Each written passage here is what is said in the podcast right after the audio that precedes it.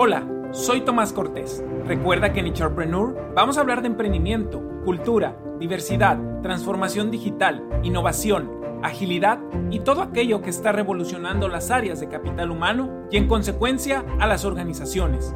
No olvides abrochar tu cinturón, ya que en este viaje vamos a trascender nuestros límites y navegar más allá de nuestra razón, profundizando en la aplicación de nuestro propósito superior. Esperamos que este episodio te ayude para seguir generando grandes ideas y bienestar para todos los que te rodean. ¡Arrancamos!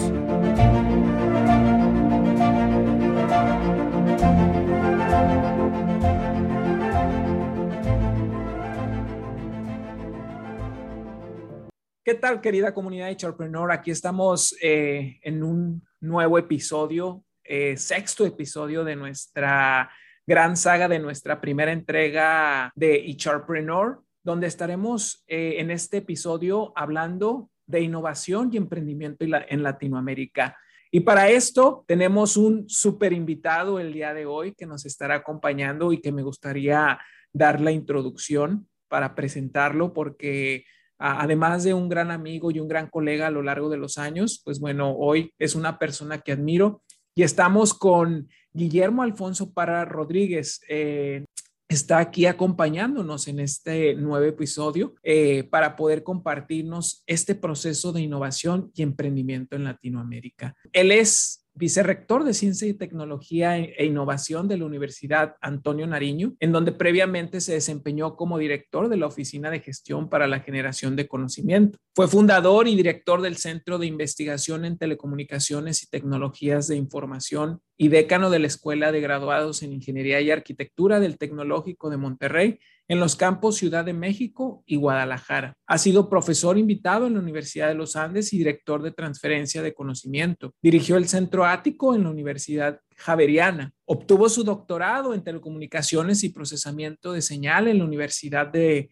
Rennes 1 en Francia y es ingeniero eléctrico y magíster máster en ingeniería eléctrica de la Universidad de los Andes, Bogotá, en Colombia. Además, es experto en procesos de transferencia de conocimiento y en los procesos que aceleran emprendimientos desde sus etapas iniciales a etapas de alto desempeño y madurez. Como ven, querida comunidad de Charpreneur, tenemos un gran invitado. Bienvenido, Alfonso. Este, qué gusto tenerte aquí. Y no sé si dejé de mencionar algo más que, te quisieras, que quisieras tú eh, comentarnos en, en esta introducción, Alfonso. Tom, no, muchísimas gracias por la invitación. Es un gusto estar aquí en Hpreneur con, contigo, una creación tuya, un podcast, pues que estoy seguro que le llega a toda la, la comunidad de, que está interesada en México y Latinoamérica en estos temas. Entonces, no, yo creo que, eh, es más, te, excediste en toda la presentación, así que es aquí a, tus órdenes en todo lo que yo pueda contribuir. No, muchas gracias, Alfonso, eh, por, por este tiempo nuevamente. Y pues bueno, para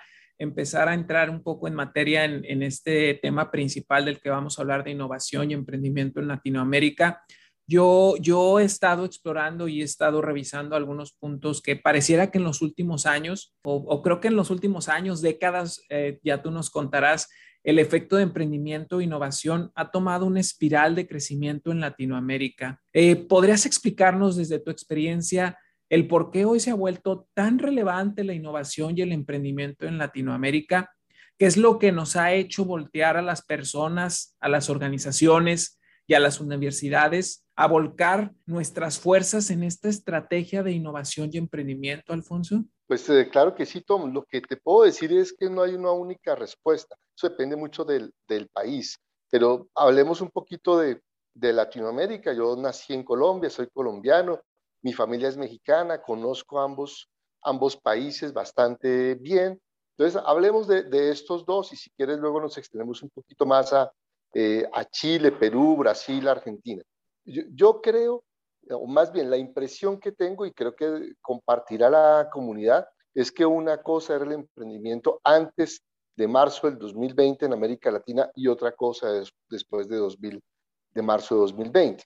Entonces, hablemos un poquito antes de marzo del 2020. Yo creo y considero, por, por lo que lo muestran los números, que la gente en los países que te menciono se dio cuenta, los emprendedores, que sí se podía. E, y eso es algo que definitivamente marca una, una diferencia.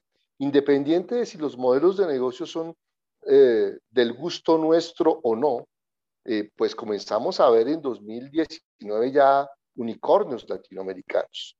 Sea, gente que ha construido un modelo de negocio altamente redituable en diversas industrias, bien sea movilidad, em, bien sea eh, distribución de, comida, no, ya, luego si quieres profundizamos en los, en los nombres. En los nombres, ok. Eh, y por supuesto, algunas fintech.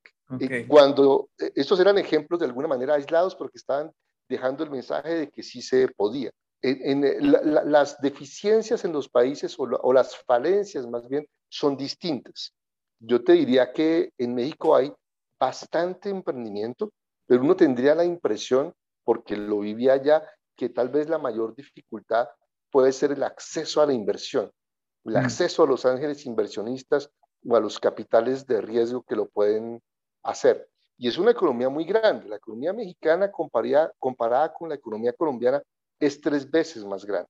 Sin embargo, eh, habían elementos del ecosistema bastante interesantes. Pero le faltaban, yo te diría que, que dos elementos claves, o al menos no, no eran tan evidentes. La inversión y la conexión.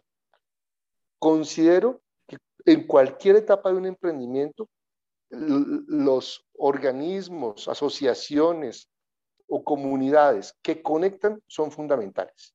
¿Y que mm. conectan con qué? Cuando estás iniciando, pues te tienen que conectar con alguien que te acompañe, con unos tutores, con unos modelos de negocio, que te lleven a los famosos jueves de pizza, que presentes tu pitch, que conectes con con gente que eventualmente pudiera estar interesada en ser tu socio, que completes tu equipo.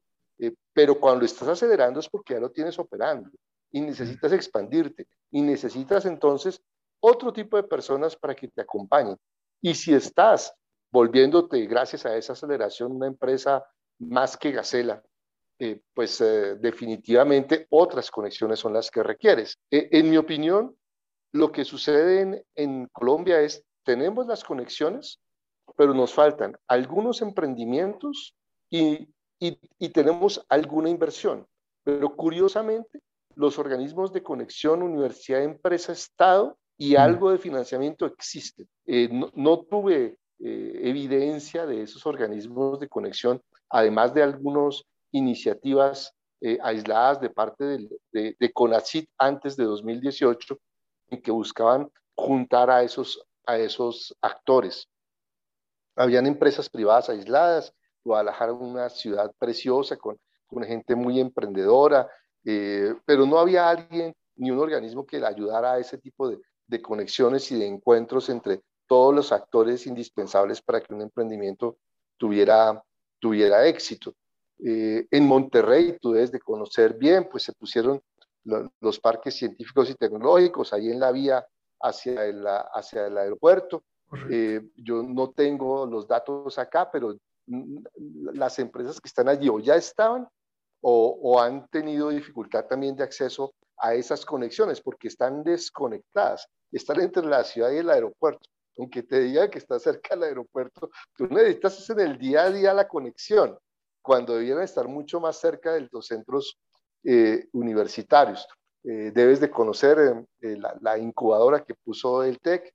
Eran unas incubadoras con unos 20, 25 lugares. No sé si lo hayan cambiado, pues ahora en estas, en estas épocas.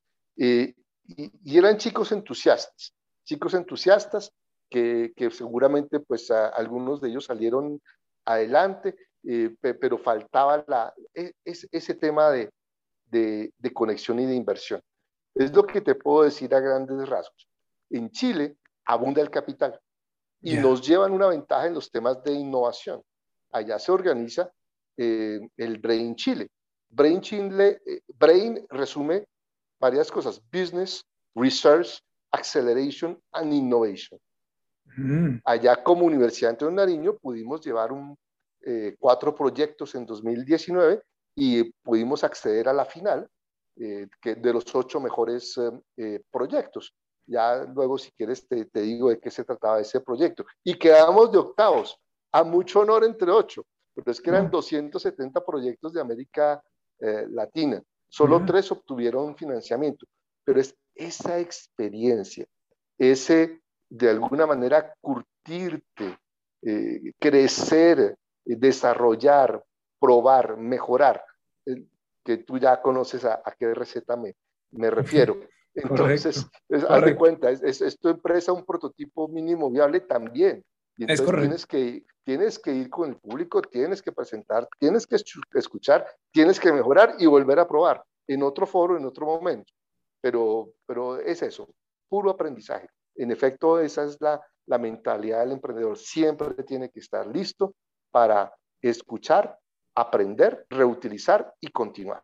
Oye, y, hoy, hoy, hoy vemos grandes corporativos. Ahora mencionaba, iniciamos un poco la plática en el tema de, del tema de innovación en Latinoamérica y emprendimiento, pero hoy grandes corporativos han adoptado el camino del crecimiento a través de la innovación, de la generación de productos y servicios que generen valor para los individuos.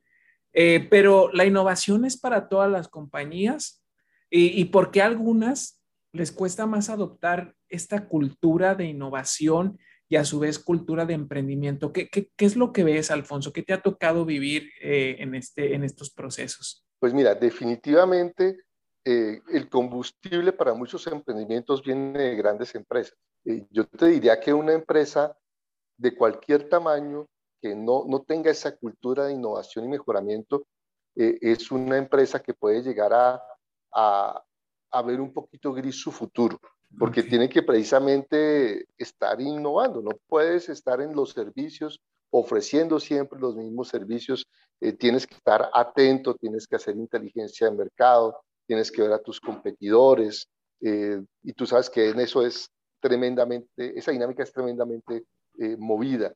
Y por el otro lado, pues si eres muy grande, eso se te puede dificultar. De allí que grandes empresas, por eso te mencionaba que una fuente de recursos para el emprendimiento vienen de allí, eh, buscan a, esos pequeños que se pueden mover más rápido, que tienen ideas, que tienen menos burocracia, mucha energía, mucho dinamismo y pueden proponer soluciones rápidas a problemas eh, que ellos tienen y le invierten y eventualmente lo compran o dejan que ellos lo hagan porque puede que no sea necesariamente su core business eh, y entonces esas empresas pues van a, van a, crecer. Eh, eh, eso es algo que, que, está sucediendo, las empresas lo vienen haciendo. te cuento que si bien lo de innovación abierta a mucha gente le gusta, no soy un, tanto un fan de, de, eso, porque siento que las grandes corporativos pueden llegar a aprovechar un poco de más de, del talento de los, de los jóvenes, pero cuando está bien organizado, cuando las cosas son claras, cuando la propiedad intelectual está clara, mm. eh, pues sí, yo, yo creo que en, América Latina eh, ha habido un poco de exceso en eso de vengan jóvenes aquí, eh, creen una empresa y denme su solución. No, no, no creo que eso sea lo más correcto. Yo creo que cuando uno hay que leer muy bien nosotros también como emprendedores de todos los temas de propiedad intelectual, pues para decidir participar en un evento de esos o no. O sea, el tema abierto hay que leerlo. Puede llegar a tener sus riesgos y hay que leer muy bien la letra chiquita. Ya, ya, y ahorita, y, precisamente hoy eh, voy con esta otra segunda pregunta, porque en nuestro México y en Latinoamérica vemos que grandes corporativos para acelerar precisamente sus procesos de innovación y de emprendimiento, sobre todo hoy, como bien lo mencionas, en este cambio tan repentino que estamos viviendo en el antes y el después, eh, para fortalecer esas capacidades estratégicas que se tienen, optan por adquirir startups con las habilidades requeridas para su organización y potencializar un poco este crecimiento que están viendo hacia el futuro, que posiblemente les costaría más trabajo iniciar desde cero hacia adelante. Pero, ¿qué recomendaciones eh, podrías dar a estas startups que se comienzan a volver eh, atractivas con este sex appeal para grandes corporaciones? Pero ¿qué, recomendaciones darías a estas startups para, para poder este, o ser adquiridas o poder fortalecer a estas corporaciones que buscan, buscan esa, ese capability, esa capacidad que no tienen en su estrategia? Bueno, pues mira, eh, vamos a puntualizar el tema de ser adquiridas. Pues en efecto, yo creo que más bien uno puede llegar a volverse un emprendedor en serie, crear una empresa, venderla y hacer la siguiente. Y a uno le puede ir mejor o, un poquito menos mejor, pero creo que esa es una estrategia muy interesante. Entonces yo creo que hay que definirla. Eh, lo primero que, le diría a los emprendedores es que eh, definan qué es lo que quieren hacer. Si realmente su pasión es la que están iniciando y quieren estar allí, hágale, eh, continúen con, con, eso. Pero si realmente se ven en la, en la intención que su modo de vida es detectar oportunidades, crear empresas y, venderlas, como tú dices, para que sean adquiridas mm. por quien sea, eh, eh, yo creo que pues también hay que seguir adelante. Yo, yo, tengo mis dudas de que si bien hay ejemplos de, de grandes compañías que han adquirido startups, que esa sea la mejor opción para las grandes compañías, mm, porque compras la solución, pero va a sufrir de lo mismo que ya sufrías, que es lentitud. Compras la, eh, el, pequeño elemento que se mueve muy rápido, dinámico, y lo incorporas a un sistema grande, lento. Mm, no, debiera eh, es invertirle y dejar que, eh, que se mueva, tener cláusulas de, que, lo, que privilegien la relación con la gran empresa, pero no necesariamente hacer la adquisición porque si no va a sufrir de, de, lo mismo y, van a terminar acabando con la ventaja que tenía. Hay, eh, ejemplos de ambas, de los que las dejan y de los que las eh, adoptan. Eh, sin embargo, creo que lo mejor para ambas es invertir en ellas, pero no perder esa velocidad, ese dinamismo que ya, que ya traían. Por supuesto, manteniendo todos los canales que permiten la relación privilegiada con quien está invirtiendo en la misma. E, es lo que eh, considero que es lo más, más prudente. Ejemplos hay muchos. Te diré dos empresas que okay. voy a omitir sus, sus nombres, pero te voy a decir de qué, de qué se trataba.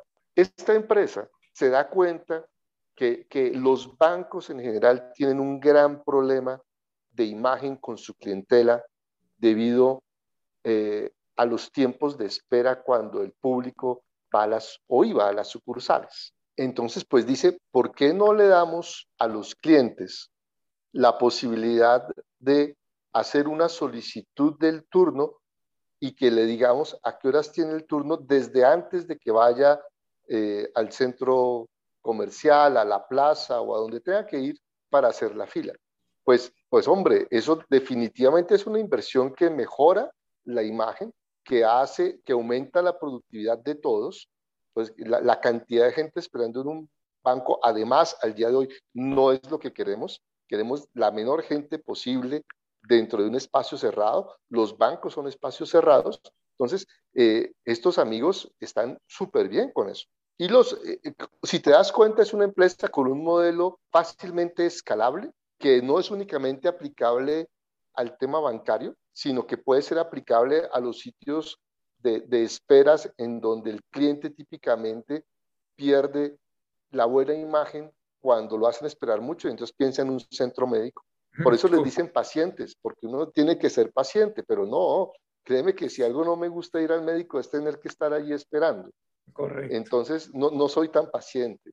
Entonces, eh, los centros médicos han venido también utilizando eh, este tipo de desarrollos para hacer la gestión de su público. Y, tanto, y el tema financiero y el tema de salud no son competidores. Entonces, tus mismos principios te permiten dar el mismo tipo de servicio a dos mercados diferentes. Entonces, muy interesante ese emprendimiento. Y el otro es un emprendimiento que tiene una, alguna dificultad mayor para escalar, pero que definitivamente es exitoso. Pues tú sabes la, la, eh, la fiebre por las mascotas, no sé no, no tuve ocasión de, verlo en, en, México, pero aquí en Colombia eh, yo creo que hay un perrito por, por hogar, eso es increíble. Nosotros no tenemos, pero por razones de, de, de, salud, porque soy alérgico a los gatos, a los perros, o, más bien no a esos animalitos, sino a los pequeños, minúsculos eh, habitantes de sus cabelleras. Eh, imagínate que a, que a las personas que los quieren tanto, quieren que sus animalitos les hagan una obra de arte. Es tan sencillo como ponerle a las patitas de los perritos unos zapatitos que, a los cuales les pones eh, pintura y los pones a caminar sobre un lienzo que luego enmarcas. Y lo he visto cómo entrenan a las personas que van a, a, donde las familias a que su perrito le haga eh, esto, es, la, escala es completamente distinta, la cantidad de perritos que pueda atender es completamente distinta, pero también hay ahí un valor que se está de alguna manera eh, cobrando, eh, es, un, es un momento de esparcimiento, realmente no cobran por la hora per se, sino por el tiempo que pasas con tu mascota durante una hora haciendo que esa u otras mascotas en equipo estén haciendo unas obras de arte. Eh, yo, te aseguro que lo que son los fines de semana en los parques de Bogotá hay un, hay un equipo de cada una de estas, de, de, este em, emprendimiento haciendo obras de arte con las, con las familias. Entonces, y no creo que ese mercado se vaya a, a acabar.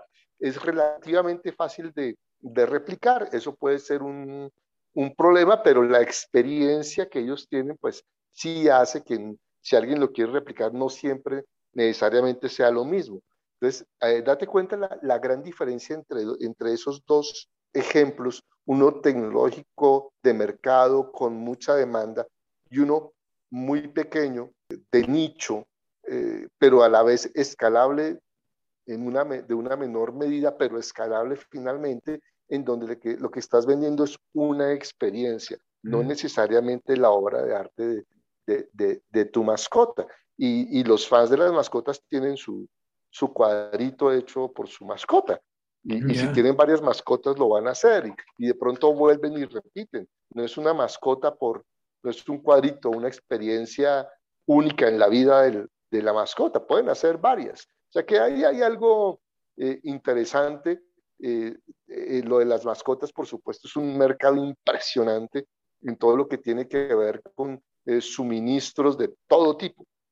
Desde alimentación, confort, eh, limpieza, salud y también, y, pues los animalitos, al igual que nosotros no somos eternos, pues también servicios funerarios. Es impresionante. Eh, eh, Sabes, los hoteles para perros, las, las los colegios para perros donde los educan. Es, es toda una industria que está alrededor de las mascotas y estos amigos encontraron un nicho distinto a todo eso. Muy bien, ¿no? dos grandes ejemplos que pueden ser de gran valía en, esta, en, en, este, en este podcast, ¿no? Y antes de pasar a, a, una de las otras preguntas que creo para, para muchos de nuestro público será súper interesante, yo en los últimos años también he visto, lo mencionabas al inicio del, del podcast, he visto muchos emprendimientos colombianos aterrizando en México y teniendo un gran éxito en México. Se debe mucho a esta falta también eh, que comentabas en Colombia eh, del tema del capital que, que, han venido aquí para poder requerir capital o para ser escalable o es más un tema de escalabilidad, de realmente impactar más países.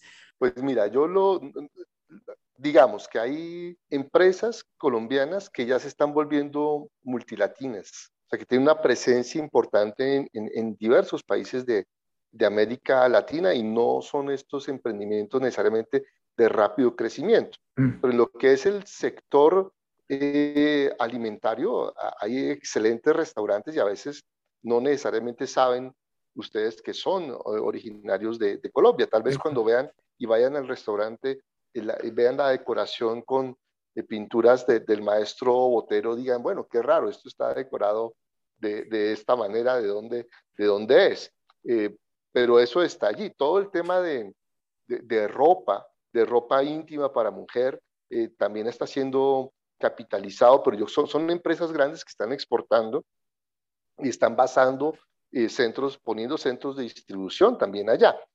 También en todo lo que tiene que ver con artículos eh, como mochilas, eh, algo de ropa. Eh, también incluso en el aeropuerto de Ciudad de México hay una tienda de esta marca. Por supuesto, en los temas de café hay una mm. incursión importante a nivel, a nivel mundial. Y los amigos de la distribución a, domicilio están en todas partes en América Latina. Correcto. Pero, pero, ese es un, un, asunto que hay que, que, revisar porque, claro, es un modelo de negocio interesante pues para el, eh, los dueños del emprendimiento, pero también debes eh, ver que en múltiples países ya los han invitado a, a, mejorar las condiciones de, de, sus empleados, ¿no? Entonces, eh, todo con, con, prudencia. A mí me gustan los emprendimientos de muy alto valor agregado en donde la persona es clara y debidamente compensada. Mm. Siempre que he tenido oportunidad de estar con, con jóvenes, les he dicho que el éxito del emprendimiento no puede ni debe estar basado en la explotación irracional del otro, ¿sí? Entonces, en los que dicen, no, voy a poner un, eh, ¿qué te digo yo? Un lavacoches y entonces les voy a pagar, eh, no, pues ¿cómo así que les va a pagar menos de lo que es? No, págueles el doble de lo que es, utilice mejores productos, utilice, eh, mejore la tecnología de uso de agua, eh, mejore las, la, disposición del agua sucia, eh, dele una experiencia de espera satisfactoria al cliente cuando vaya a esperar su carro y la gente va a ir y le va a pagar lo que vale esa experiencia de ir al, al, lavacoches sin necesidad de tener de alguna manera explotado a esa persona que está haciendo esa labor. Entonces, ese es el tipo de negocios que, que, que me gusta que, que, los más jóvenes pues eh, adopten y no uno en donde eh, eh, ni siquiera lo, lo, pueden llegar hasta tener informal, ¿no? Eso no, eso es algo que no hay que ni siquiera considerar. No, sin, sin duda, y creo que das en el clavo porque también yo aquí en México he visto que de repente olvidamos esa fórmula dentro eh, perdón, olvidamos esa variable dentro de la fórmula que es el, tema del personal y el poder potencializar y crear valor, no solamente para el stakeholder, ¿verdad? perdón, para, para el shareholder, que en su momento dado nos puede estar inyectando el capital, sino también para eh, esos stakeholders que son eh, la, mano humana que nos ayudará todavía a potencializar mayormente nuestro, nuestro emprendimiento, ¿no? Creo que, que es un gran consejo que que a los jóvenes que están empujando fuertemente con el tema del emprendimiento es importante eh, mencionárselos para mantener ese equilibrio eh, en, las comunidades y en los mercados donde queramos, queramos ingresar.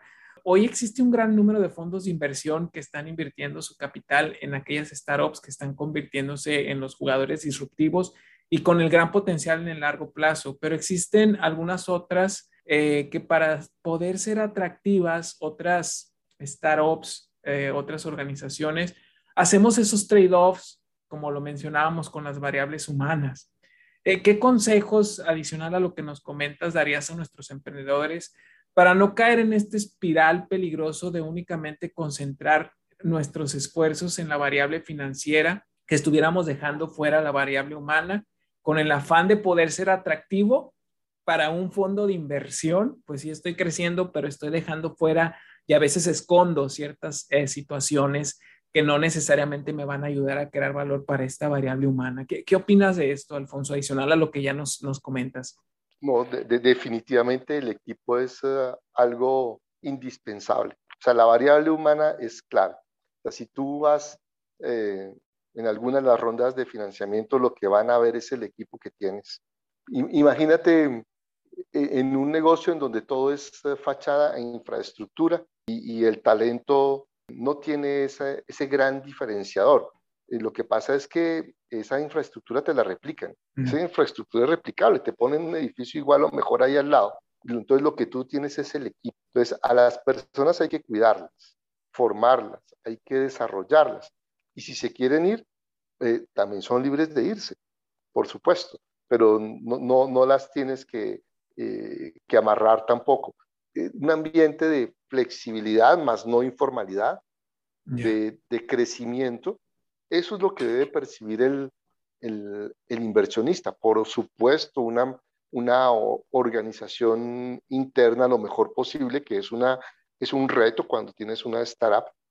Te puede llegar a, a faltar algo que puede ser indispensable dependiendo del, del giro que, tengas, y pero para eso es el capital, pues para poder expandirse, completar eh, y atraer personas. Definitivamente, Tom y, y, amigos emprendedores, el talento humano es la variable eh, definitiva. O sea, piensen ustedes en una escuela, en una universidad. De nuevo, es replicable la infraestructura. La diferencia es el talento. Si ustedes van a tomar clases con Porter, ¿Es importante el salón o es importante Porter? Pues, Porter. Porter. Porter. Hombre, uno espera un salón en unas condiciones eh, razonables, todo lo que tú quieras, pero tú pagas por ir a escuchar aporte, por eh, tener eh, esos segundos brillantes que a ti te llenan. Entonces, es exactamente lo mismo cuando tú le presentas tu emprendimiento eh, a unos inversionistas. Se van a fijar en el equipo. Lo que es replicable, comprable, no tiene mayor relevancia. el equipo es definitivo, la comunicación entre el equipo, su sincronía, eh, el entusiasmo, la dinámica, el espíritu de servicio, el compromiso. Eso hace la diferencia. Eh, Alfonso, en los próximos años, eh, si bien las startups, como cualquier organización, y ya lo mencionabas, hay startups consolidadas en Latinoamérica que empiezan a convertirse ya no en startups, sino en grandes corporativos que están jugando ya dentro del tablero eh, en referencia con otras organizaciones que ya son grandes corporativos. ¿Qué tan maduro ves ya el proceso de innovación, emprendimiento eh, en, estos grandes corporativos eh, que ya se que iniciaron como startups y empiezan a convertirse en grandes corporativos? ¿Qué competencias y habilidades necesitarán los líderes que están coordinando estas futuras corporaciones para mantenerse en el campo de juego y no olvidar sus orígenes y a su vez de alguna manera eh, jugar con la nueva combinación de ser un, gran corporativo para ofrecer productos y servicios a la comunidad? Pues mira, eh, seguramente saben que eh, The Economist, la unidad de, inteligencia estratégica de, The Economist, publica anualmente cómo ve el escenario mundial de los grandes corporativos y, cómo ven las industrias y los sectores. Y pues ah, las, las comparaciones tal vez que uno más recuerda es eh, cuando le dicen, mire, los grandes corporativos de 1980, los grandes corporativos de 1990, los del 2000, los del 2010, los del 2020 y lo más interesante, 2030, 2040 y, 2000, y 2050. Entonces, ¿por qué me voy a, a, a esta mención? porque yo creo que esos, esos corporativos nuestros que están creciendo deben buscar ubicarse en esas tendencias que ya están de alguna manera identificadas, en donde los, las grandes eh, corporaciones van a, a ser derivados de, de, importantes fusiones. Ya hemos visto importantes funciones en el sector uh, energético. De hecho, aquí en Colombia, esta semana, hubo una adquisición impresionante. Ecopetrol, que es la empresa colombiana de petróleos, yo les bromeaba a ellos si, si el eco era de, ecología, pero no, no, es de empresa colombiana. además, el símbolo es una iguana y, verde. Bueno, mm. ellos recibieron ya la autorización para con 4 mil millones de dólares comprar algo que se llama Intercolección Eléctrica SA. Es decir, la petrolera se está metiendo en el sector energético, tanto en mm. generación como en distribución, porque ya no quieren ser una petrolera, quieren ser un grupo de energía. Entonces, cuando tú tienes una startup en el sector de energías em, alternativas, que es interesante porque una forma que pudiera venir en un futuro es que cada eh, hogar genere parte de su energía de manera eh, local, de diversas maneras y, tecnologías, así como eh, eh, los desechos de, agua eh, y otros también sean mm, medianamente procesados antes de que salgan del hogar, ¿sí? porque tú sabes lo que cuesta tratar el agua cuando ya ha sido evacuada y también lo que cuesta tratar los residuos cuando han salido de casa, incluso bastante mal clasificados. Entonces, e, esas empresas de, que están ubicadas en todo lo que es economía circular, lo que es eh, economía verde, eh, pues deben buscar ubicarse en esas, en esas tendencias. Yo creo que el agua, la energía, cuidado con las energías alternativas. Es interesante, uno dice, ay, qué buena conciencia tengo, pero revisen también cuál es la huella de carbono eh, de esos dispositivos cuando la reciben y la huella de carbono secundaria. Yo creería que eh, para los temas de distribución, la huella de carbono se va a volver muy relevante. O sea, independientemente del, del alarmismo fundado o no fundado del último reporte eh, que, saca, que sacó la, eh, la ONU, eh, yo creo que pues uno sí tiene que tener cuidado con el planeta. Lo que pasa es que si tú sabes que sacar litio te, te, cuesta más que en huella de carbono que producir el, el automóvil, eh, pues hmm. dices, no, pues no estoy haciendo nada. Puede que no haya emisión de carbono, pero la huella de carbono, debido a la devastación de los bosques, al hmm. transporte y el procesamiento que se requiere del litio y la energía que lo requiere es muy alto. Un automóvil, cuando tú compras un automóvil, el 17% del valor del automóvil en promedio fue debido a, la energía que se usó para construirlo. Claro, pues claro, o sea, y, y, para llevártelo a donde lo compraste. Entonces estás comprando una energía. Entonces, si tú le reemplazas el motor por unas baterías de litio que, te, que, que tiene una huella de carbono inmensa, pues realmente el aporte habría que, que verlo. Entonces hay que tener cuidado en los temas de, de emprendimiento en, en, energías alternativas por dónde se está yendo uno debido a, a esos impactos que a la larga pueden ser eh, eh, negativos y también fijarse eh, dónde están los grandes corporativos, de quién son, mucho cuidado también a, a quiénes son los que están invirtiendo en qué, para que sepan pues que cuáles son sus potenciales inversionistas o no. es lo que a, a, grosso modo te pudiera decir. El tema de educación es interesante, vienen fusiones. El, las universidades están evolucionando. Uno pudiera decir y en algún momento eh, en, México trabajé en, alternativas. Oye, para ir a una, a, una universidad, eh, ¿cuánto tiempo inviertes para ir a la universidad? ¿Sí? Inviertes una, cantidad de tiempo importante. Sí, sí, correcto. Y, y, y, y, eventualmente entre eh, clase y clase estás, pues eventualmente estás haciendo alguna tarea, un trabajo, haciendo contactos. Pero si algo le ha enseñado la pandemia a los centros educativos, es eh, que tú puedes estar todo en tu casa y seguramente estuviste, al igual que muchos de nosotros, en, eh, pues, en, casa, pero las reuniones ahora comienzan a tiempo, las tareas comienzan a tiempo, no llegas tarde, sales de una y vas a otra, tienes que hacer un trabajo, lo haces. Desplazamiento, cero. Pérdida de tiempo, casi cero si eres disciplinado y organizado. Correcto. Es una forma distinta. Por supuesto, eso va de acuerdo a la edad. No podemos pedirle a los niños que, que no socialicen, que no se encuentren, que no jueguen. Esto aplica seguramente ya para, para adultos. O sea, las mismas universidades están repensando eh, cómo hacerlo, lo cual puede ser beneficioso, porque la misma universidad te puede dar eh, para que tú recibas cuatro veces más estudiantes. ¿Por qué? Porque tú estás yendo menos y antes la limitante era, es que no tengo salones. Es correcto. O es que no tengo a los profesores.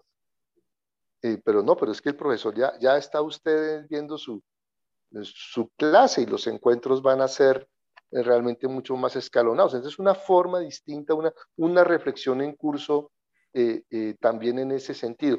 Las financieras, las farmacéuticas, eh, todo esto se, se, va a trabajar eh, en temas de medicinas naturales. Todo lo que es natural definitivamente eh, está en biotecnología, va, va, a seguir funcionando de una manera muy, muy importante. debes de saber desarrollos de plantas nativas, tanto en México como en Colombia, para diversas enfermedades, por decirlo de alguna manera, diversas dolencias. Muy interesantes esos, esos desarrollos. Entonces, así como no sabemos de dónde nos llegó este virus, pues es probable que la misma naturaleza nos dé soluciones. Mm, excelente. Creo que es, es también una mirada, una mirada diferente eh, a cómo de repente eh, estamos viviendo este punto de inflexión que creo que, como bien lo mencionabas, es un antes y un después para potencializar la innovación y el emprendimiento, ¿no? Hay cosas positivas de todo esto. Oye, y ya mencionabas las universidades y nuestros líderes gubernamentales eh, también, que son actores primordiales en el proceso de innovación y emprendimiento. Eh, ¿Ves que se esté cumpliendo el papel para desarrollar el crecimiento de innovación y emprendimiento en Latinoamérica? ¿O, qué más tendríamos que, tendríamos que hacer o tendrían que hacer estos actores para cerrar la pinza? Pues mira, te voy a hablar de, de Chile y de Colombia. Resulta que tenemos procesos paralelos en cuanto a la eh, organización de lo que es ciencia, tecnología, innovación y emprendimiento. Eh, ¿Por qué paralelos? Ambos logramos crear un, ministerio, el equivalente en México de un ministerio es una secretaría. Esas de cuenta, eh, hacer que CONACIT se convierta en una secretaría de Estado como, como, la, como la SEDENA o como la Secretaría de Relaciones Exteriores o algo. Entonces, en Colombia, desde hace un año y medio, ya es un ministerio, el equivalente a una secretaría. Y, me, y Chile nos lleva poco menos de un año de ventaja. Mm. Pero ese ministerio que está viendo, y aquí me estoy refiriendo a un emprendimiento eh, pues de, de, alto nivel agregado, derivado de procesos de investigación y de creación eh, de la comunidad académica científica, hay avances importantes. Pero eso no hubiera sido posible sin otros actores. Entonces, en, en Colombia existe lo que se llama Impulsa. Impulsa es también un organismo del Estado que hace precisamente eso, impulsa emprendimientos y, los identifica y tiene un programa que se llama Aldea Impulsa. Entonces, en Aldea eh, es eh, un acompañamiento de emprendimientos de todo tipo que precisamente eh, hace que tú puedas acudir a ellos a pedir apoyo en mercadeo, a, apoyo en modelo de negocio, eventualmente también financiamientos. Y ha habido una política del gobierno para la creación de nuevos empleos de menores, de personas menores de 28 años en ese tipo de, iniciativas. Las cámaras de comercio cumplen un rol en todas las ciudades bastante importante. La Cámara de mm. Comercio de Bogotá se destaca. Los chilenos tienen cámaras de comercio también bastante eh, relevantes. No hay que olvidar que la Universidad de los Andes en, Colombia, la Universidad eh, Católica eh, en Chile son universidades bastante potentes. Y no te he hablado de Perú, ahora te, paso una perlita de, de, de, Perú. Estas universidades en el contexto latinoamericano son, son líderes. ¿Sí? En, en, en, temas de emprendimiento. Pero tienen además, y en Colombia en particular, organismos regionales que ayudan. Los chilenos también tienen esos organismos regionales. En Bogotá región se llama Connect. Connect eh, es la réplica de un organismo similar que existe en San Diego, en California. Mm. Y, se hizo acá. ¿Y qué hace Connect? Connect vincula al día de hoy más de o, cerca de 25 universidades públicas eh, y privadas con un número similar de empresas. Tendremos dentro de unos pocos días, en el mes de, de septiembre de 2021, algo que se llama el Open Innovation Summit. Es un sitio, es un evento que en esta ocasión va a ser virtual, en donde todos los actores se presentan. Entonces, profesores con desarrollos que puedan tener ya patente o que estén en proceso de solicitarla, hacen los que se llama aquí en, ese evento speed date, es decir, hay citas rápidas para presentarle esa solución, esa invención a un inversional, a un, a un inversionista potencial o a un socio potencial o a un comprador potencial. Es muy interesante eso. Y ahí hay eventos de, pitch de estos, de estos eh, emprendimientos que son realmente muy, muy atractivos. Te voy a hablar de uno eh, eh, que, que, estuve acompañando durante un par de años y, y, te lo voy a mencionar porque es del tipo de biotecnología. Ok. Aunque seguramente el equipo fundador me va a regañar. Pero bueno, tú sabes que hay bacterias que causan eh, muchos problemas en la industria avícola, por ejemplo, la salmonela, por ejemplo, la E. coli, y no únicamente en la industria avícola. Entonces, ¿qué pasa si ayudados de bioinformática y, así, y acudiendo a, a, técnicas eh, sofisticadas, puedes llegar a, a encontrar virus, virus que ataquen esas bacterias. Y entonces, sabiendo que las bacterias generan resistencia, hagas un cóctel de virus, de manera que eh, eh, puedas eh, atacarlas. Este emprendimiento, estoy seguro que, les va a gustar a todos porque es realmente de muy alta tecnología. es basado en, técnicas de bioinformática y lo que hace es eh, buscar eh, atacar enfermedades que causan una devastación importante, por ejemplo, en el sector avícola, y estoy refiriéndome a salmonella y a E. coli. el, sector avícola mexicano es muy grande, en Colombia eh, es igualmente grande, es una industria muy, muy importante y tú sabes que cuando tenemos alguna afectación de esas, eh, muchas veces las decisiones eh, llevan al sacrificio de una gran cantidad de, de, animales, de pollos, debido a esa presencia. Entonces es costoso. Es costoso. Y para el ser humano también es costoso. Entonces estos investigadores, es un equipo que involucra estudiantes de maestría, doctorado y por supuesto eh, profesores del más alto nivel, identifica unos virus que son capaces de atacar estas bacterias. Pero tú y yo sabemos, todos lo sabemos, que las bacterias pueden generar resistencia. Entonces, pues no identifiquemos un virus, identifiquemos un cóctel de virus, de manera que las bacterias se vuelvan, entre comillas, loquitas eh, y no sepan a qué generar resistencia. Bueno, eso es una patente. Mm. Y de esa misma manera se han generado eh, varios cócteles que permiten atacar bacterias. Ese proyecto se ha, recibido importantes eh, apoyos, estuvo en su momento también en, en Conecte, en la Asociación Nacional de, Empresarios de, Colombia, ya está en, es algo lento, la, tecnología y este tipo de cosas no necesariamente es de un día para otro, pero es una construcción bastante, bastante importante. Entonces yo creo que eso dice, si podemos hacer desarrollos de ese nivel y llevarlos eh, a mercado de manera eh, exitosa. Otro que seguramente te va eh, a, gustar, la limpieza de aguas residuales, utilizando microalgas. Mm.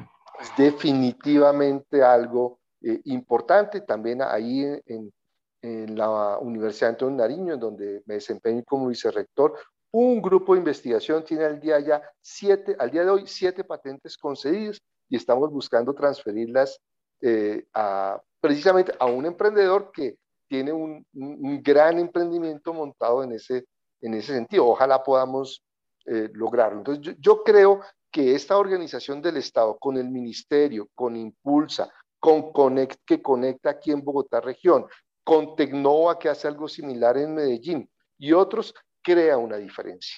Yo, mm. yo te diría que al día de hoy hay una motivación muy importante, también gracias a los estímulos del gobierno, a tener un emprendimiento. Los centros se emprende.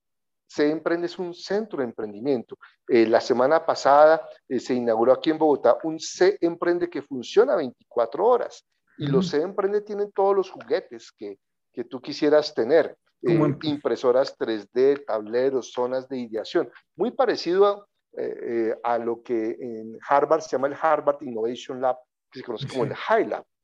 Sí. O sea, Boston es un, es un sistema de emprendimiento impresionante. Hay incubadoras de todos los estilos. Es correcto. De, para, de todas las vertientes. Yo creo que eh, estamos eh, construyendo, poniendo los primeros ladrillos para tener algo parecido a Boston, que, tiene muchas, muchas vertientes. No nos va, no vamos a llegar a eso en un año, pero tal vez en cinco o en diez sí tengamos una cosa muy parecida.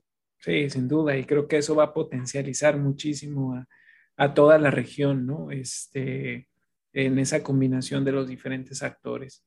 Eh, y para eso, para eso, pues bueno, eh, una de las, de las preguntas que por aquí ya poco a poco vamos, vamos ya entrando a las últimas preguntas, la experiencia es fundamental en el proceso de innovación y emprendimiento.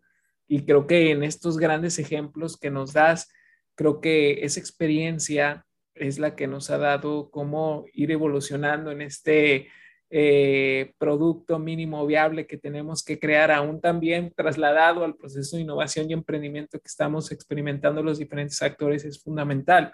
En base a tu vivencia, Alfonso, ¿Qué sugerencias les puedes dar a nuestros emprendedores latinoamericanos que te estén escuchando y a lo mejor te, no solo latinoamericanos, eh, para fortalecer su experiencia y garantizar un mayor éxito en el proceso de innovación emprendimiento eh, cuando de repente puede faltar las fuerzas o la resiliencia para nuestros emprendedores eh, en, los, en los planes iniciales y con la pasión con la que se inicia un proceso de innovación y emprendimiento? Pues mira, yo creo que la, la recomendación es de actitud mental. El día que tú llegues a decirle a la mayoría de tus clientes que tú ya sabes hacer las cosas y que le tienes la solución, ese día dejaste de ser innovador. Porque uno puede ayudarles a solucionar el problema, pero siempre hay una manera distinta de hacerlo y siempre hay un aprendizaje a tener. Entonces, la mente abierta, la actitud eh, respecto a las problemáticas que abordemos y que queramos solucionar es fundamental. Cuando eh, tú, sientas que ya hiciste todo y que eso es infalible, ahí comenzaste a, a, perder eh, esa capacidad de, de, innovación. Date cuenta que la innovación se da precisamente cuando no todo está dominado, cuando buscas alternativas, cuando requieres dar una solución mejor que el competidor. Entonces, cuando la actitud mental es yo ya tengo eso, eh, algo no comienza a funcionar menos bien de lo que de lo que debiera. Eh, lo mismo que nuestros equipos de fútbol, pues eh, nuestros medallistas olímpicos. Yo, yo, creo también que de ninguna manera hay, hay que pensar que otros países, eh, nomás por el hecho de venir de los países, son mejores que nosotros. No, que lo prueben en el terreno y nosotros vamos a hacer lo mejor posible. Entonces, es mental, porque cuando uno sale al terreno de juego pensando que el otro ya es mejor, pues ya perdió. de ninguna manera. De ninguna manera. Eh, cuando el juego no ha empezado, estamos en las mismas eh, condiciones. Incluso si tuvo mejor entrenamiento, incluso eh, si tuvo mejores recursos. Eso no quiere decir que me pueda ganar, porque precisamente podemos encontrar la solución, podemos encontrar distintas alternativas para conseguir eso que queremos. Y eso es válido tanto en la competición deportiva como cuando vas a ver a un a un, a un cliente. No, no digas que ya tienes ganado el partido. No, quiero escucharlo. ¿Cuál es su problema? Quiero entenderlo. Sí, sí lo puedo adaptar y le das una solución eh, eh, definitivamente diferente y mejor que lo que tú tenías, pero tienes que tener esa voluntad de, de, de entender y de, de escuchar y, y, de no creer que ya ganaste el partido. Ya. No, o que lo perdiste. Eh, Alfonso, pues bueno, vamos, vamos a empezar a cerrar estas sesiones de preguntas y seguramente te vamos a, requerir en algunos otros foros en las siguientes temporadas, en los siguientes episodios, porque me, encantaría que nos acompañaras y siguieras creciendo, creciendo tú con la comunidad de Charpreneur o desde los diferentes colegas que estén ahí también para poder, eh, ahorita que yo siento que nos estamos internacionalizando Charpreneur para poder traer algunas otras visiones de otros países y combinar aquí en México y, ¿por qué no?, con otras regiones, poder seguir creciendo. Eh, y para esto, como la vocación de Charpreneur también es hacerte preguntas de un poco más carácter personal, que yo les llamo esas preguntas que también nos ayudarán a conocerte un poco más. Y me gustaría hacerte un par de preguntas eh, para ir cerrando esta, esta sesión tan amena que tuvimos. ¿Qué es talento para ti? Eh, algunos le siguen llamando RH, yo la realidad es que ya no, ya no me gusta llamarlo así. ¿Y cómo vives el emprendimiento tú desde tu trinchera, eh, desde lo que haces en esta área? Pues mira, mi interpretación de talento es una combinación de, de actitud, de conocimiento y de habilidades. Entonces, yo creo que si, si tú tienes las habilidades, las destrezas para hacer las cosas realidad, el conocimiento y una excelente actitud, definitivamente eres un gran talento. ¿sí? Por supuesto, cada uno de esos tres pivotes eh, tiene sus matices y cada uno de nosotros tiene fortalezas en esos, en esos pivotes. Pero no creo yo que contrates, contrate un emprendedor, una persona con una actitud eh, eh, que no sea de comunicación, de liderazgo, de empatía, de entendimiento, pero y tampoco, y también requieres a alguien que tenga unos conocimientos que sepa usar. De allí las competencias y las, y las destrezas. Entonces esos, esos tres pivotes definitivamente son, son, son fundamentales eh, con sus matices, por supuesto, dependiendo de, de dónde esa persona eh, quiera ser vinculada o dónde quiere esa persona eh, participar. ¿Qué es lo que te ha llevado a crear una profunda transformación interior y que has podido trasladar a las organizaciones con las que has trabajado, en las universidades que has colaborado también, para romper con los miedos en los que en muchas de las ocasiones el ser humano se estanca? Pues mira, yo, creo que es de nuevo la universidad cuando vincula a un profesor o a un funcionario, está vinculando talento. Y yo creo que el buscar dar siempre lo mejor de sí es lo fundamental, de hacer evidente eh, las necesidades de escuchar eh, eso que requiere la universidad para ser eh, diferente, pues definitivamente hace que tú tengas una oportunidad de crecimiento de intrapreneurship en las universidades en donde estás. Entonces yo te diría que, que si bien he creado empresa, he estado en empresa, en emprendimientos, he acompañado eh, a, muchos, a decenas en esta aventura, eh, la, parte personal mía ha sido mucha de, de intrapreneurship, tanto en México como en las universidades en Colombia en que, en que he trabajado. Y eso pues no lo he hecho solo, lo he hecho con equipos de personas talentosas, con una excelente actitud, con conocimiento y unas destrezas que ponen eh, ese conocimiento en, en, práctica. Entonces no es, no es una sola persona, sino es el equipo que se logra crear para hacer realidad eh, esos, esos sueños, esas necesidades que tienen las universidades de, también de ser diferentes. Eh, ¿Qué recomendación darías a aquellos que dirigen una organización, un área, un emprendimiento para verdaderamente hacer un profundo cambio en su organización desde la perspectiva de innovación? Bueno, es, me hablas de, de, cambio, pero es que la innovación debería ser intrínseca. yo, creo que precisamente es, esa cultura de innovación intrínseca, continua, eh, permanente, es lo que debe de estar. Y eso debe de permear desde, eh, desde la dirección y, es, por supuesto, desde las áreas estratégicas definitivamente.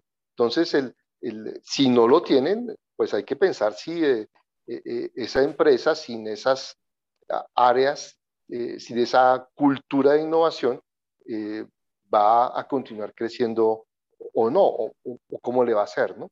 Entonces yo, yo te diría que eso es lo, lo intrínseco, no, no entendería una empresa que, que intrínsecamente no tuviera esa, esa cultura, a las hay, pero uno debiera pensarse y cuál es el futuro entonces de ellos.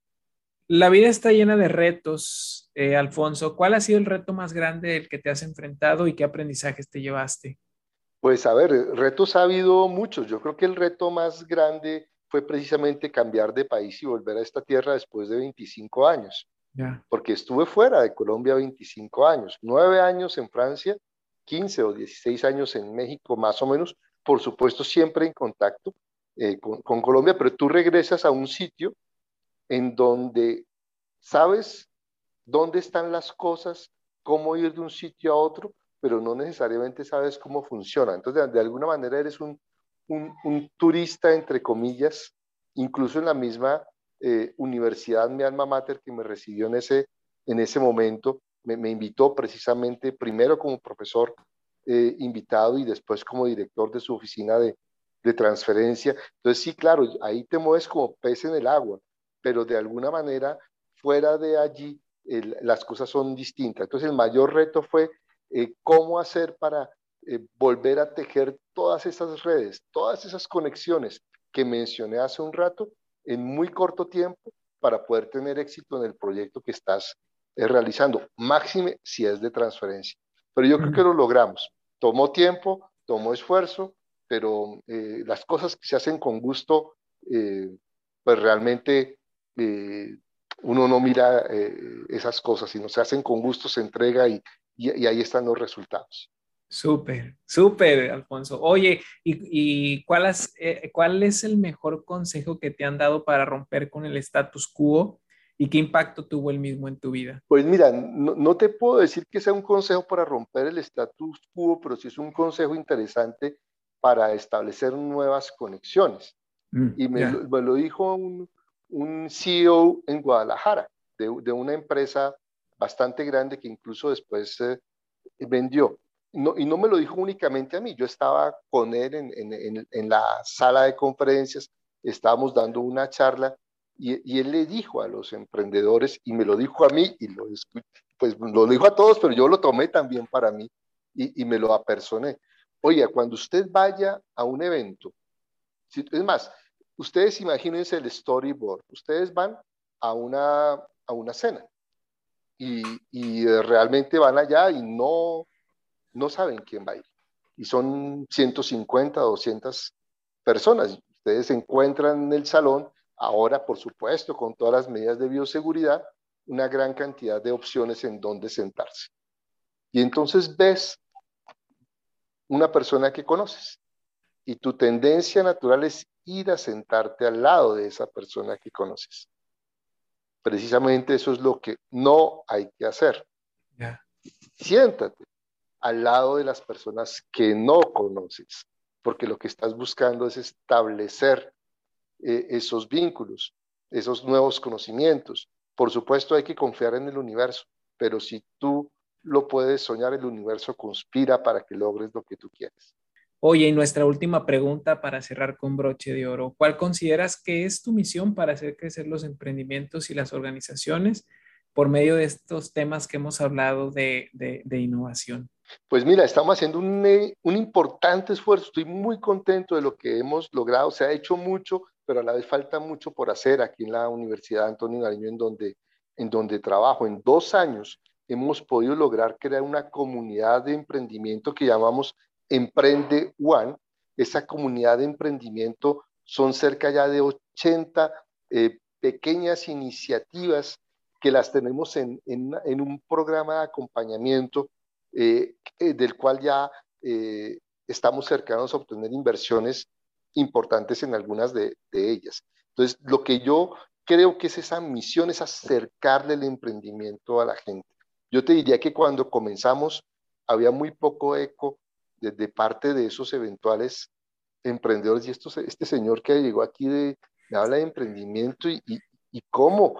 Eh, o sea, básicamente estaba llegando al terreno de juego ese estudiante y ya estaba el partido perdido. Y lo, y lo que hemos, le hemos dicho a estudiantes y profesores, no, el partido no está ni perdido ni ganado, hay que jugarlo pero hay que jugarlo pensando que estamos en igualdad de condiciones. Aquí está el programa, aquí está la infraestructura. Ahora tenemos una red nacional de gente conectada. Una cosa muy interesante que nos deja la pandemia. Hemos podido conectar emprendimientos en diversas ciudades, porque tenemos presencia en 26 ciudades, como una universidad que tú conoces muy bien allá en México. Sí, sí, correcto. Pero los, estamos, pero los estamos conectando eh, entre, entre todos y eso genera unos diferenciadores eh, eh, puedes crear, conseguir o clientes o distribuidores o representantes y esa dinámica definitivamente es, es, es magnífica. Eh, y esto que te digo es réplica de algo que hicimos allí en, en México en su momento y que algún estudiante de posgrado me agradeció y me dice, Alfonso, tienes toda la razón, me senté al lado, al lado de este señor que no conocía y en una semana habíamos hecho un negocio millonario. Entonces yo creo que eso es lo que hacemos, definitivamente estamos dedicados a formar, acompañar, conectar, desarrollar eh, capacidades y decirle a la gente que sí se puede, que el partido hay que jugarlo y que seguro lo pueden ganar. Ya, perfecto. No, Alfonso, sin duda. Creo que una de las cosas eh, me conecta mucho con, contigo, que es sin duda el, el hacer la comunidad Tom, te invito a la comunidad, ni más faltaba, ya todos los que nos escuchan, numeral Emprende One, no únicamente en eh, el grupo existe en Facebook, los canales que tenemos de comunicación, los canales son Instagram, Telegram, por favor instalen la aplicación Telegram, mejor que otras que conocemos. Eh, y también instalen eh, Instagram, Facebook, LinkedIn, allí estamos como numeral Emprende One. Entonces, One es U-A-N, pero nosotros también pensemos en Emprende One. O sea, asunto mental también. Número uno. Perfecto, no, muy bien, eh, Alfonso. Y ahí nos vamos, nos vamos a conectar en nuestra reseña de este podcast que estaremos compartiendo con nuestros emprendedores. Ahí pondremos toda esta información para que podamos todavía crecer mayormente como comunidad y poder generar muchas más conexiones que seguramente nos llevarán a seguir creando y generando bienestar y crecimiento para lo que nos propongamos en, nuestros proyectos personales y en nuestros proyectos de emprendimiento. Alfonso, agradecerte por, por el tiempo, por el espacio de compartir esta información. Eh, ya nos dijiste dónde eh, podemos conectar para poder sumarnos a esta comunidad. Eh, ¿Alguna otra red donde de repente nuestra comunidad también quisiera conectar contigo, poder ponerse en contacto contigo, que nos pudieras mencionar? Mira, en LinkedIn definitivamente estoy, Guillermo Alfonso Parra, me pueden encontrar y seguramente les daré el, el, el aceptar muy, muy rápidamente. Me encuentran en, profe, en, Facebook como profe Alfonso.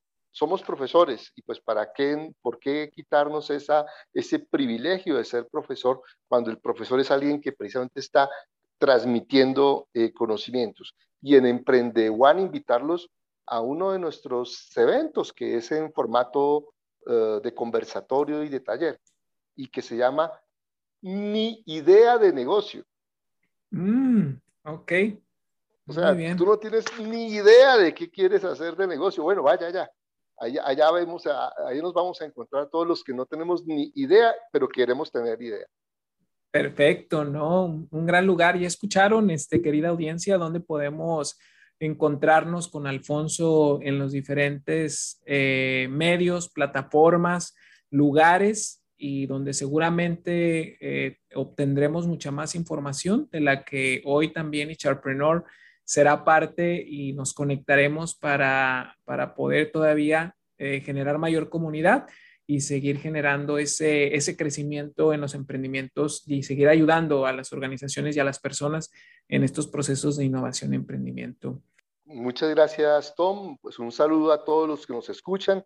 Eh, creo que hay grandes oportunidades entre eh, Colombia, México, Chile, Perú, somos latinoamericanos con grandes oportunidades, grandes eh, talentos. Eh, estoy seguro que llegaremos como América Latina muy, muy lejos. Muchas gracias por la invitación, Tom. un gusto haberte acompañado a ti y a tu audiencia. No, muy bien, ya escucharon, querida comunidad. Pues bueno, estaremos en contacto y nos vemos en el siguiente capítulo que también será de carácter internacional. Muchas gracias y nos escuchamos, nos escuchamos pronto.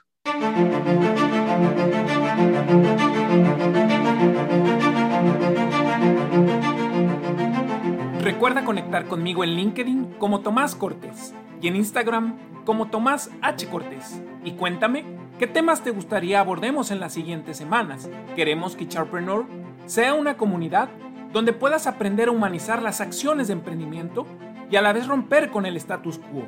Ayúdanos a cumplir este propósito y, para poder llegar a más personas, invita a tus amigos para que nos escuchen y nos sigan. Y sobre todo, no olvides dejarnos una reseña desde cualquier plataforma donde nos estés siguiendo para que continuemos creciendo como comunidad. Muchas gracias y nos escuchamos en nuestro próximo capítulo para seguir con nuestra evolución.